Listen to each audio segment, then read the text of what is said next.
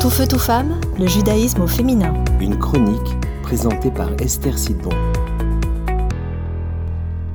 Bonjour, comment allez-vous aujourd'hui? Connaissez-vous cette chercheuse en sociologie qui est spécialisée dans le courage et la vulnérabilité et qui s'appelle Brené Brown? Récemment, dans une conférence, elle racontait que suite à un TED Talk sur la vulnérabilité qu'elle avait fait il y a à peu près 5 ans, sa vie avait complètement changé. Parce que sa vidéo euh, était devenue virale dans le monde entier et d'un seul coup, elle s'est retrouvée propulsée au premier plan sur les réseaux sociaux.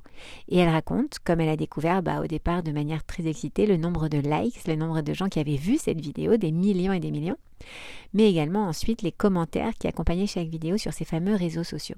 Sauf que lorsqu'elle a lu le contenu des commentaires, oh, là là, elle n'en est pas revenue du nombre de jugements négatifs et vraiment de lynchage euh, qu'elle avait reçu. Le pire, c'est qu'il n'avait aucun lien avec le contenu de son travail en plus. Mais elle raconte que ça a été vraiment un, coup de poing émotionnel et que c'était vraiment très dur et que si jamais elle n'avait pas été armée par rapport justement à, à l'objet de son étude, eh bien, elle aurait peut-être pas su comment réagir.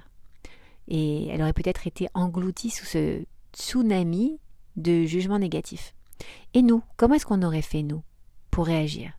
Alors vous allez voir à quel point la Torah, elle est extraordinaire parce qu'elle vient nous enseigner tous les détails de notre vie, nous donner des clés pour réussir dans notre vie à n'importe quel moment. Et même dans ce genre de situation.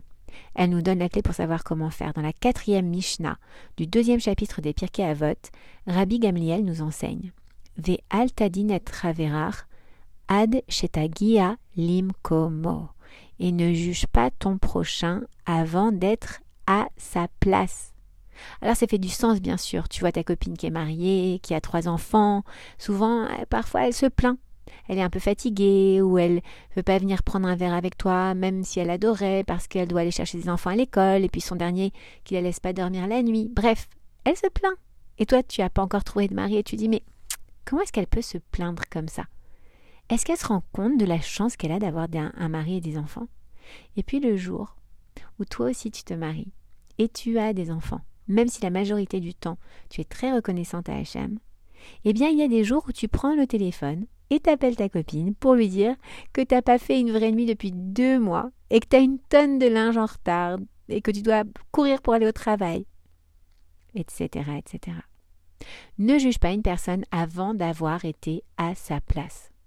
Et un enseignement encore plus beau qui découle de cette Mishnah et qui vient nous donner aussi de la force pour faire face à la situation dont on parlait juste avant pour Brené Brown, c'est de ne pas accepter sur soi les jugements de ceux qui ne sont pas à la même place que nous. Que ce soit des commentaires sur Instagram ou autres d'ailleurs, que ce soit des personnes qui viennent nous le dire en face même. Autorisons-nous à ne pas accepter ces jugements des personnes qui ne devraient pas porter de jugement parce qu'ils ne sont pas à notre place. En créant cette glace de protection entre ceux qui émettent le jugement et nous, on s'assure de conserver une bonne estime de soi. Alors à la semaine prochaine.